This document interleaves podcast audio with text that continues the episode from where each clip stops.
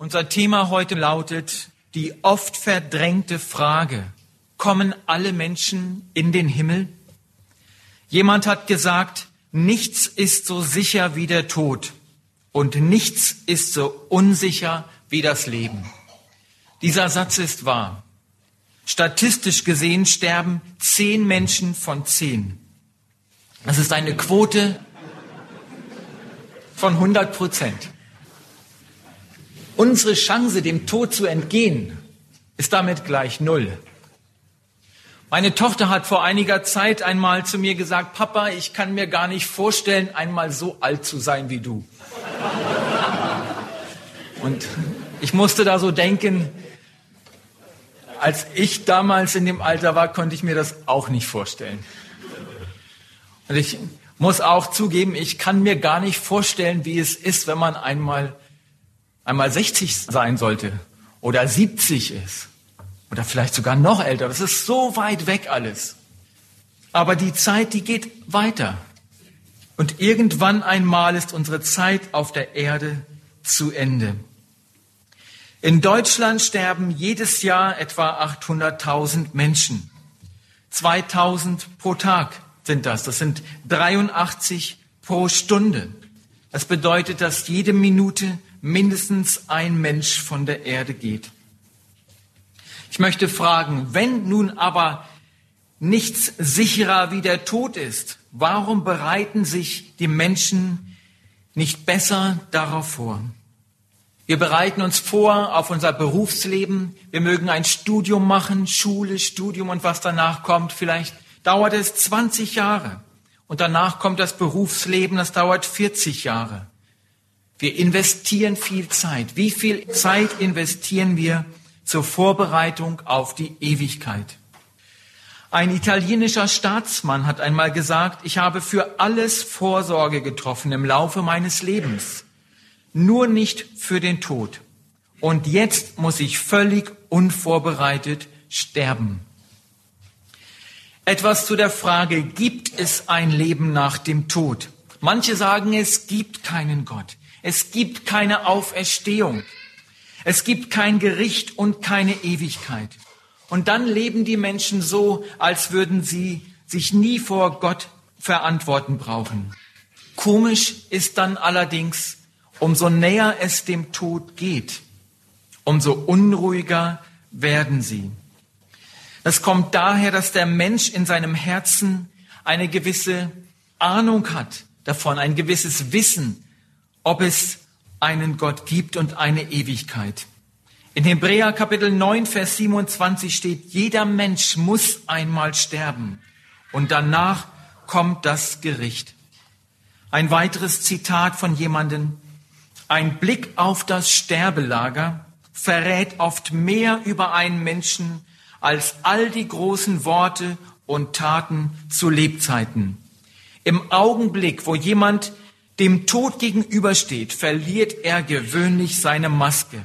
Mancher musste in dem Moment erkennen, dass sein Leben auf Sand gebaut ist dass er sich einer Illusion hingegeben hatte und einer großen Lüge gefolgt war. Thomas Hobbes, ein englischer Philosoph, sagte, als es zum Sterben ging, ich bin dabei, einen Sprung in die Finsternis zu tun. David Hume, ein Atheist, schrie, ich bin in Flammen. Seine Verzweiflung war eine furchtbare Szene. Es gibt andere bekannte Menschen wie Napoleon, Nietzsche, Voltaire, die einen schrecklichen Todeskampf hatten. Christen dagegen sterben anders.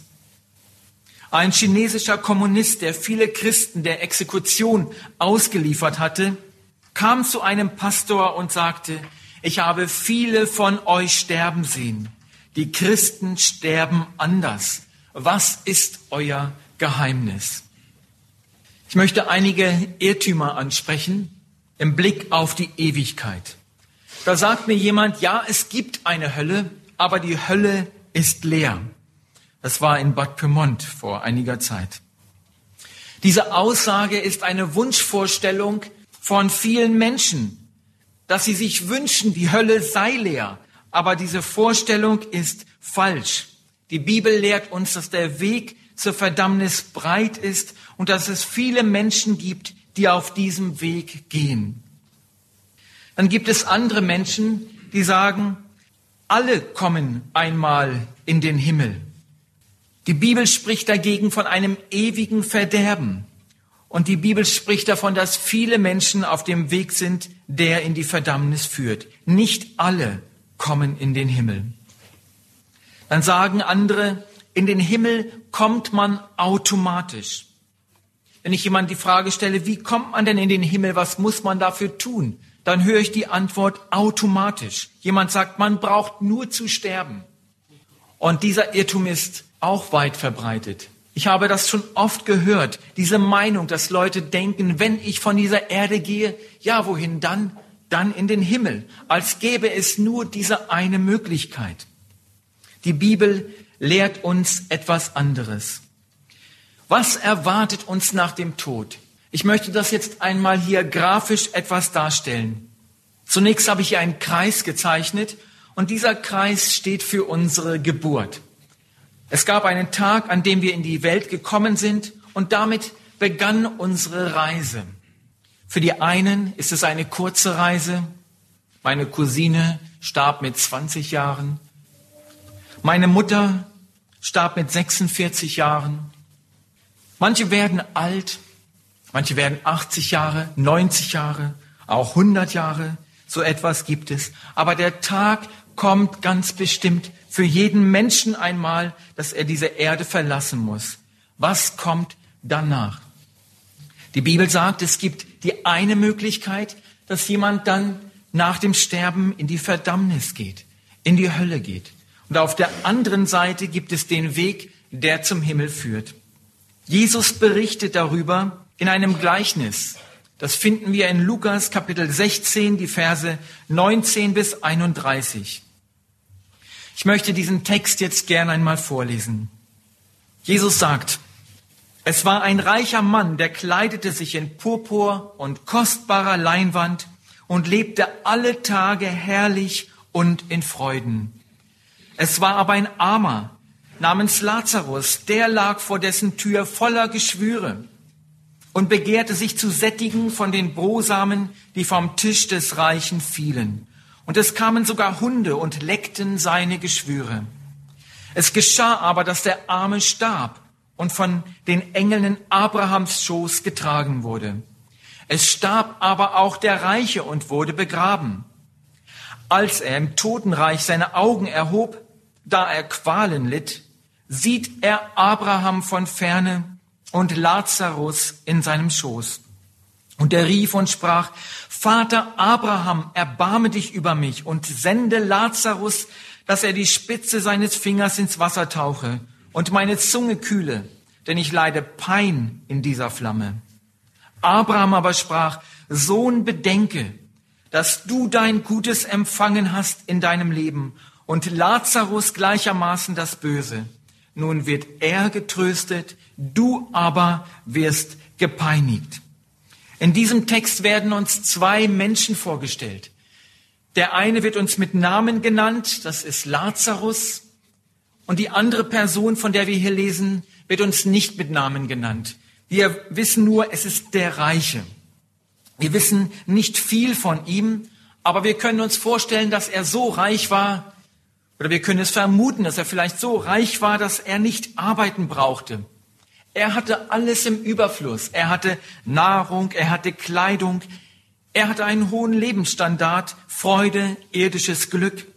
Er lebte, so gesagt, auf der Sonnenseite des Lebens. Ich kann mir vorstellen, dass die Beerdigung des Reichen auch ein großartiges, prunkvolles Fest war. Die Beerdigung des Armen dagegen wahrscheinlich ganz anders aussah. Bei Beerdigungen werden großartige Reden gehalten. Und manch einer sagt, Leichenreden sind Lügenreden. Nirgendwo wird so viel gelogen wie bei Beerdigungen. Da werden die Menschen gelobt und in den Himmel gehoben, in den Himmel gepredigt. Man meint, dass sie jetzt dort seien, auch wenn die Wirklichkeit möglicherweise ganz anders aussieht. Ich möchte einem kleinen Missverständnis vorbeugen. Der Reiche ist nicht deshalb in die Hölle gekommen, weil er reich war. Die Bibel ist nicht dagegen, dass wir Besitz haben. Und ob wir reich sind oder arm sind, entscheidet nicht darüber, ob wir in den Himmel kommen oder in die Hölle. Das Problem war, dieser Mann hatte sich nie bekehrt und er hatte nie Vergebung seiner Sünden in Anspruch genommen. Und dann lesen wir hier von Lazarus. Er war ein armer Mann, so heißt es. Er war wirklich schlimm dran. Wahrscheinlich hatte er keine Familie, keine Frau und keine Kinder, die sich um ihn kümmerten. Er war sogar krank. Er war schwer krank. Die Hunde kamen sogar und leckten seine Geschwüre, so heißt es hier. Doch dieser arme Mann war gläubig. Und ich kann mir vorstellen, dass dieser arme Mann auch gebetet hat. Sicherlich hat er auch um Heilung gebetet, aber Gott hat es anders entschieden. Gott hat sich entschieden, diesen armen Mann zu sich zu nehmen. Und sein Sterben war ein Heimgehen. Was dort nun im Himmel auf ihn wartete, war sowieso viel besser als das, was er auf Erden hatte. Dort gibt es kein Hunger mehr, kein Leiden mehr, keine Krankheit mehr, keine Ungerechtigkeit mehr. Dort im Himmel ist dagegen Freude, dort ist Wärme, dort ist Licht, dort ist Harmonie, dort ist Geborgenheit. Im Himmel ist es viel schöner als auf dieser Erde. Manche Leute haben eine völlig falsche Vorstellung vom Himmel und sie meinen, im Himmel sei es langweilig. Wie kann es dort nur langweilig sein? Wenn Gott die Erde gemacht hat, die so wunderbar und so perfekt ist, dass wir die Erde genießen können, dann muss es im Himmel einfach viel schöner sein. Wir genießen die wunderbare Natur, wir genießen den Sonnenschein, wir genießen die Berge um uns herum. Wir genießen das Meer. Gott hat alles perfekt gemacht. Es ist einfach schön hier zu sein. Und wenn es heißt, dass es im Himmel schöner ist als hier, wie kann es dort nur langweilig sein? In 1. Korinther 2, Vers 9 steht, was kein Auge gesehen hat und kein Ohr gehört hat, was in keines Menschen Herz gekommen ist, was Gott bereitet hat denen, die ihn lieben. Der Himmel ist unvorstellbar schön. So schön, dass wir ihn uns mit unseren Gedanken, mit unseren Vorstellungen überhaupt nicht vorstellen können. Im Gespräch auch mit Kindern kommen immer wieder die Fragen, wie ist es denn im Himmel? Viele, viele Fragen, die ich nicht beantworten kann. Im Himmel ist es schöner als hier. Da gibt es so eine nette Geschichte von zwei die sich jemand mal ausgedacht hat, von zwei Kindern im Mutterleib. Und sie sprechen darüber, wie wird es wohl auf der Erde einmal sein. Ich habe gehört, dort wird es sehr schön sein, dort kann man viel unternehmen und es gibt viel Interessantes zu sehen und es gibt gutes Essen dort und so weiter. Und das andere Kind sagt, glaube ich nicht. Ich glaube nur das, was ich sehe. Und außerdem, da ist noch keiner zurückgekommen von da. Und er sagt, hier geht es uns gut. Wir haben es warm hier, es ist gemütlich hier. Ich glaube nicht an das, was danach kommt. Welch eine Kurzsichtigkeit.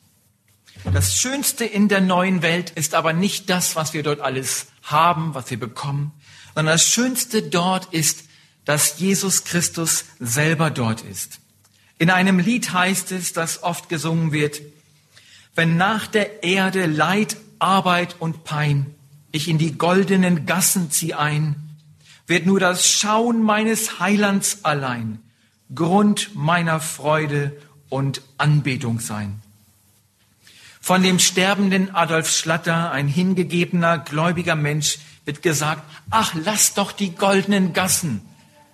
In der Bibel wird davon geredet, dass es im Himmel Straßen gibt aus Gold. Und er sagt, lass doch die goldenen Gassen, ich begehre nur eins, am Hals meines Heilands zu hangen. Lieber Zuhörer, wenn dein Leben Jesus gehört, wenn du ihn angenommen hast hier auf der Erde, oder wie ich es im Anspiel gesagt hast, eine Freundschaft hast mit Jesus Christus, dann darfst du wissen, dass du ihn dort einmal wiedersehen wirst. Aber dann gibt es auch einen anderen Ort, den Ort der Verdammnis. Und in dem Bibeltext, den wir gelesen haben, wird auch sehr viel darüber gesagt. In Vers 23 heißt es, Als er nämlich der reiche Mann im Totenreich war und seine Augen erhob, da er Qualen litt, siehe, da sieht er Abraham von ferne und Lazarus in seinem Schoß. Wir können daraus schließen, die Hölle ist ein Ort des vollen Bewusstseins. Es ist nicht ein Ort der Vernichtung, so wie manche Leute es sagen. Einmal dort und dann gibt es uns nicht mehr. Es heißt als er dort war, öffnete er die Augen. Er sieht Abraham von wegen 1,80 Meter tief unter die Erde und dann ist alles vorbei. Das Leben des Menschen geht weiter. Und Gott hat uns Menschen ein Wissen um die Ewigkeit in das Herz gelegt. In Prediger 3, Vers 11 steht, Gott hat alles schön gemacht zu seiner Zeit. Auch hat er die Ewigkeit in ihr Herz gelegt. Das heißt, dass der Mensch von Natur aus schon weiß, dass es einmal weitergehen wird nach dem Sterben, dass es eine Ewigkeit geben wird. In Hebräer 10, Vers 31 heißt es, schrecklich ist's, unversöhnt in die Hände des lebendigen Gottes zu fallen. Unser Leben ist kein Spiel. Die jungen Leute sitzen gerne am Computer, machen Spiele dort am Computer. Und dann hat man verloren, man hat sein Leben verloren. Und dann heißt es auf der Anzeigetafel, du hast zwei Leben verloren oder drei, und jetzt hast du noch fünf. Ich kenne mich damit nicht so genau aus, habe mal so ein bisschen darüber geguckt wie andere das machen. Und es wird alles so verharmlost. Wir haben unser Leben verloren. Na, was soll's? Gibt noch ein anderes, gibt noch eine neue Chance. Es gibt nur ein Leben, das wir haben. Und nach diesem Leben kommt das Gericht. Und dann heißt es hier, die Hölle ist ein Ort der furchtbaren Qual. Als er im Totenreich war, so heißt es hier, und seine Augen erhob, da er Qualen litt, sieht er Abraham von fern und Lazarus in seinem Schoß. Und er rief, Vater Abraham, erbarme dich über mich. Sende Lazarus, dass er die Spitze seines Fingers ins Wasser tauche und meine Zunge kühle. Denn ich leide Pein in dieser Flamme. Der Reiche kam an einen Ort der Schmerzen. In Offenbarung Kapitel 14, Vers 11 wird das Gleiche gesagt. Dort heißt es, und der Rauch ihrer Qual wird aufsteigen von Ewigkeit zu Ewigkeit. Und sie haben keine Ruhe, Tag und Nacht. Die Hölle ist ein Ort, an dem ein Feuer brennt. Und wie ist es uns schon mal ergangen? Wahrscheinlich hat jeder das schon einmal erlebt, dass man sich irgendwie mal verbrannt hat. Was sind doch das für Schmerzen? Gerade Verbrennungswunden tun unheimlich weh. Und sie sind auch nicht gleich vorbei. Am nächsten Tag ist der Schmerz nicht vergessen. Es dauert an. Aber wenn die Bibel hier vom Feuer spricht, dann ist das ganz sicher ein anderes Feuer als das, was wir auf dieser Erde kennen. Wir stecken etwas ins Feuer, ein Stück Holz, es verbrennt zu Asche und schon gibt es das Stück Holz nicht mehr. Aber hier handelt es sich um ein anderes Feuer. Wir können nicht sagen ein Ende der Existenz, sondern es geht weiter. Es ist ein Bild für die großen Qualen, die dort auf den Menschen warten.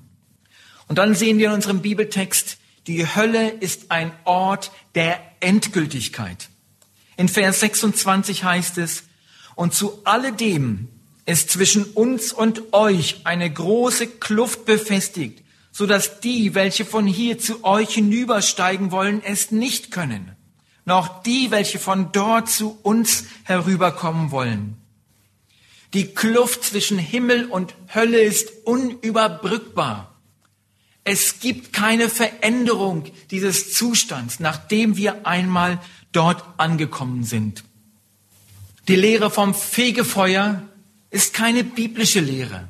Es ist nicht so, dass Menschen für eine gewisse Zeit dort in diesen Ort der Qual kommen, nachdem sie geläutert sind, dann wechseln an den Ort des Himmels.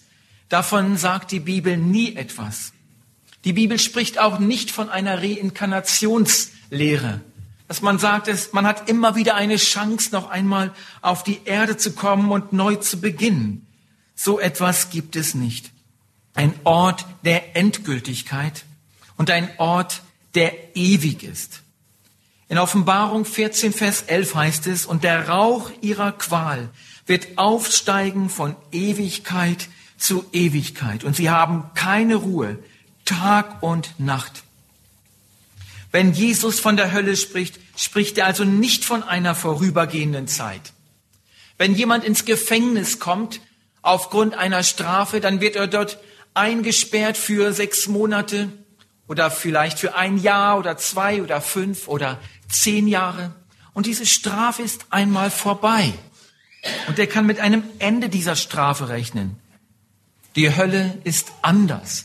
Die Hölle ist ewig. Und dann ist die Hölle ein Ort der Selbstanklage. Wir werden zurückdenken an unser Leben auf dieser Erde. So viele verpasste Gelegenheiten. Vielleicht gehen deine Gedanken dann zurück an eine Beerdigung, wo du über die Ewigkeit nachgedacht hast und wo dir ganz klar war, auch ich sollte mein Leben mit Jesus regeln. Ich sollte die Frage klar machen, damit ich weiß, an welchen Ort ich ankomme. Und dann ging die Zeit vorbei, der Alltag kam und du hast es wieder nicht getan. Vielleicht denkst du zurück an eine Situation im Krankenhaus. Vielleicht standest du vor einer schweren Operation und du hast dich gefragt, werde ich aus der Narkose jemals wieder erwachen? Hast gedacht, ich muss unbedingt die Frage klären, wo werde ich die Ewigkeit verbringen? Und die Zeit verging und du hast es nicht getan. Jemand hat dich eingeladen zu einer Evangelisation. Und dort hast du die Stimme Gottes gehört. Gott hat dich gerufen und mit dir geredet und sagt, du mach's heute, mach die Entscheidung fest heute. Und du hast die Zeit einfach verstreichen lassen. Dann ist die Hölle auch ein Ort der Besorgnis. Der reiche Mann machte sich jetzt Sorgen um seine Brüder, die noch auf Erden sind. Und er sagte dann zu Abraham, so bitte ich dich, Vater, dass du ihn, Lazarus, in das Haus meines Vaters sendest. Denn ich habe noch fünf Brüder, dass er sie warnt, dass sie auch nicht an diesen Ort kommen, der Qual. Sein Anliegen war es, dass seine Brüder gerettet werden sollten. Ich kann mir vorstellen, wenn ein Mensch die Gelegenheit hätte, aus der Hölle zurückzukommen auf die Erde. Er würde keine Zeit damit verbringen, mit Zeitung lesen und sich gemütlich Filme ansehen, sondern er würde auf die Menschen zugehen und sagen, du musst dich bekehren, kehr um zu Jesus, damit du nicht an diesen Ort der Qual kommst. Der reiche Mann möchte, dass Lazarus gesandt wird auf die Erde und zu seinen Brüdern geht, um sie zu warnen. Abraham sagt daraufhin, Sie haben Mose und die Propheten. Auf die sollen sie hören. Und der Reiche entgegnete, nein, Vater Abraham, sondern wenn jemand von den Toten zu ihnen ginge, so würden sie Buße tun. Abraham antwortete, wenn sie auf Mose und die Propheten nicht hören, so würden sie sich auch nicht überzeugen lassen, wenn einer von den Toten auferstünde. Der reiche Mann hat sich eine Methode ausgedacht der Mission. Und er hat gemeint, diese Methode ist die effektivste Methode überhaupt. Wenn wir diese Methode einsetzen, dann werden die Menschen Buße tun. Hat Gott etwas dagegen, dass wir kreativ sind und die besten Mittel einsetzen, um Menschen zu Jesus zu führen? Ganz bestimmt nicht. Es ist Gottes Anliegen, dass die Menschen gerettet werden. Und warum lehnt Gott denn dieses jetzt ab? Ich bin davon überzeugt, dass Gott ganz genau weiß, dass diese Methode nicht funktioniert. Wenn jemand von den Toten zurückkommen würde und würde jetzt das Evangelium predigen, dann würden die Leute sagen, ach, das ist doch gar nicht wahr, du bist krank, wir glauben dir nicht, was du sagst. Oder sie würden sagen, ja, du warst ja gar nicht tot. Und es würden viele, viele Ausreden geben. Abraham sagt, sie haben Mose und die Propheten. Was hat Gott denn gesagt durch Mose? Was hat Gott denn gezeigt? Gott hat große Wunder getan durch Mose in Ägypten. Wenn wir daran denken, wie das Meer sich geteilt hat, das Volk trockenen Fußes hindurchgegangen sind, all diese Wunder weisen auf Gott hin. Gott hat all das schon damals getan, damit der Pharao erkennen soll und damit die Ägypter erkennen sollen, dass Gott der lebendige Gott ist.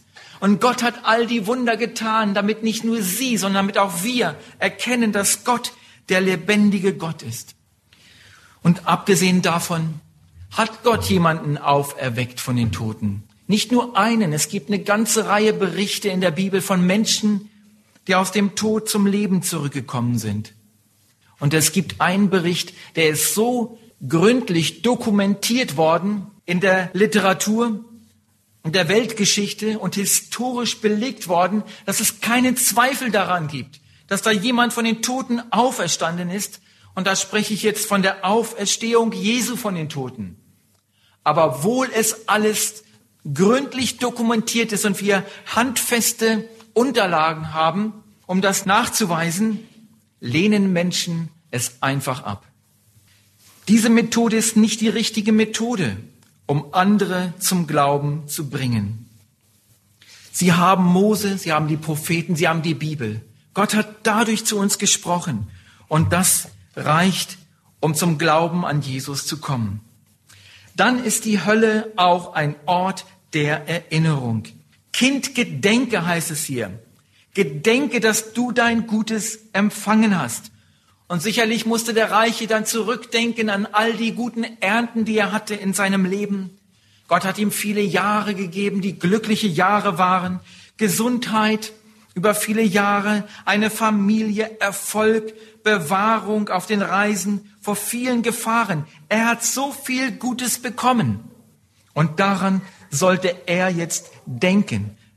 Was erwartet den Menschen, wenn er diese Erde verlässt? In Offenbarung Kapitel 20 finden wir einige Verse, die ich gerne noch vorlesen möchte. Dort heißt es, und ich sah einen großen weißen Thron und den, der darauf saß. Vor seinem Angesicht flohen die Erde und der Himmel und es wurde kein Platz für sie gefunden. Und ich sah die Toten, kleine und große, vor Gott stehen und es wurden Bücher geöffnet. Und ein anderes Buch wurde geöffnet, das ist das Buch des Lebens. Und die Toten wurden gerichtet gemäß ihren Werken entsprechend dem, was in den Büchern geschrieben stand. Und wenn jemand nicht im Buch des Lebens eingeschrieben gefunden wurde, so wurde er in den feurigen Pfuhl geworfen. Gott wird einmal Gericht halten. Und ich könnte mir vorstellen, dass es so ablaufen könnte, dass unser ganzes Leben wie ein Film auf einmal wieder abläuft. Alles wurde festgehalten. Und dann ist zu sehen, wie da jemand in den Horoskopen gelesen hat und darauf vertraut hat. Vielleicht die Szene bei der Wahrsagerin, wie jemand den Namen Gottes missbraucht hat, über Gott geflucht hat und seine Witze gemacht hat. Wir werden zurückdenken an die Ruhetage, wie wir sie verbracht haben. Haben wir uns Zeit genommen für Gott und sein Wort? Wir werden zurückdenken an unsere Beziehung zu den Eltern, an jede Lieblosigkeit, an jeden Ungehorsam. Die Sünden der Jugend werden uns vor Augen stehen, die intimen Beziehungen vor der Ehe, vielleicht der heimliche Seitensprung, das Blättern in den sündigen Magazinen und der Film läuft weiter und du möchtest ihn am liebsten anhalten, alle Lügenszenen, vielleicht die Szene im Kaufhaus, wo du gedacht hast, na ja, das merkt ja sowieso keiner und schnell zugegriffen hast. Es gibt eine gute Nachricht. Es gibt nicht nur das Gericht zur Verdammnis, es gibt auch ein Preisgericht. Es gibt nicht nur einen Ort der Verdammnis, es gibt auch einen Himmel. Und ich möchte diese Grafik, die ich schon gezeigt habe am Anfang, noch einmal aufgreifen. Wir sehen hier auf dieser Grafik auf der einen Seite unser Leben von der Geburt bis zum Tod. Und dann gibt es die zwei Möglichkeiten. Nach dem Tod kommt das Gericht und dann entscheidet sich, wohin wir gehen. Ein Mensch, der ohne Jesus lebt, auf den wartet die ewige Verdammnis. Es ist nicht so, dass Gott es möchte, dass die Menschen verloren gehen, aber das ist der Weg, auf dem die meisten gehen. Und genau deshalb hat Gott seinen Sohn Jesus Christus auf diese Erde gesandt, damit er für unsere Sünden am Kreuz auf Golgatha stirbt. Er hat unsere Schuld stellvertretend auf sich genommen. Und wie wir gestern es gesagt haben, es ist genauso wie ein Scheck, den er uns jetzt anbietet. Jetzt löse diesen Scheck ein und dann wirst du gerettet werden. Was muss der Mensch tun? Es muss im Leben eines Menschen einmal zu einem Punkt kommen, wo er erkannt hat, so wie ich jetzt lebe, so möchte ich nicht weiterleben. Ich möchte diesen Weg verlassen, der ins Verderben führt. Ich möchte einen anderen Weg einschlagen. Und diesen Punkt, diesen entscheidenden Wendepunkt im Leben, den bezeichnet die Bibel mit zwei verschiedenen Begriffen. Mit dem Begriff Bekehrung und mit dem Begriff Wiedergeburt. Bekehrung ist das, was ein Mensch tut. Der Mensch kommt mit seinem Leben, mit seinem ganzen alten Leben zu Jesus und bringt es ihm. Er bringt ihm seine Sünden und bittet ihn um Vergebung. Dann nimmt der Mensch Jesus auf in sein Leben und Gott schenkt dem Menschen ein neues Leben. Das ist die Wiedergeburt. Es ist das Geschenk eines neuen Lebens von Gott. Und wenn jemand diese Entscheidung trifft, dann hat er diesen Weg verlassen, der ins Verderben führt.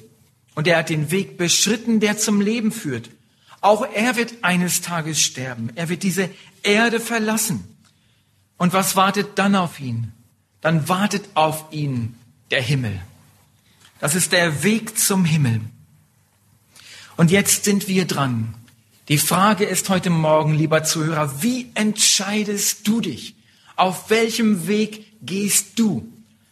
Ich glaube, die kürzeste Bekehrung, die es überhaupt einmal gegeben hat, das ist die Bekehrung von dem Schächer, dem sogenannten Schächer am Kreuz. Als Jesus Christus am Kreuz hing, da wurden neben ihm rechts und links auf jeder Seite Verbrecher gekreuzigt. Und sie haben angefangen, über ihn zu spotten. Genauer gesagt, einer von beiden hat gespottet und hat gesagt, bist du Christus, dann steig herab vom Kreuz, hilf dir selber, hilf auch uns. Und der andere wies ihn zurecht und sagte, wir empfangen eine gerechte Strafe. Wir empfangen das, was wir verdient haben. Aber dieser hier, der hat das nicht verdient. Und dann sagte dieser eine zu ihm, Herr, gedenke an mich, wenn du in dein Reich kommst. Und in diesem Moment, da hat Jesus in sein Herz gesehen. Was bei der Bekehrung passiert, ist nicht eine komplizierte Sache, sondern eine recht einfache Sache. Das ist das, was in unserem Herzen geschieht. Und dieser Mann am Kreuz, der dort hing, der konnte nicht die Hände falten zum Gebet. Aber er hat dann gesagt, Herr, denk an mich, wenn du ins Paradies kommst. Und Jesus antwortet darauf, heute noch wirst du mit mir im Paradies sein. Welch eine gute Nachricht, welch gute Worte. Und ich glaube, dass im Grunde genommen sich doch irgendwo jeder danach sehnt von uns, auch diese Worte zu hören von Jesus. Heute noch wirst du mit mir im Paradies sein. Du wirst ganz sicher in den Himmel kommen. Diese Gewissheit dürfen wir in unserem Herzen haben. Darum laden wir dazu ein. Entscheide dich für Jesus Christus. Ich möchte jetzt mit uns beten. Herr Jesus Christus, wir möchten dir danken dafür, dass du das Sündenproblem gelöst hast. Du bist auf diese Erde gekommen. Herr, es war ein schwerer Weg für dich. Herr, und du hast das alles auf dich genommen, weil du wusstest, es gibt keinen anderen Weg für uns, um gerettet zu werden, um in den Himmel zu kommen. Herr Jesus Christus, und ich möchte beten darum, dass du es schenkst, dass jeder, der hier ist in diesem Raum, die Entscheidung für dich trifft und dich aufnimmt in sein Leben. Ich bitte dich darum, dass du den Mut schenkst zu einer klaren Entscheidung für dich. Amen.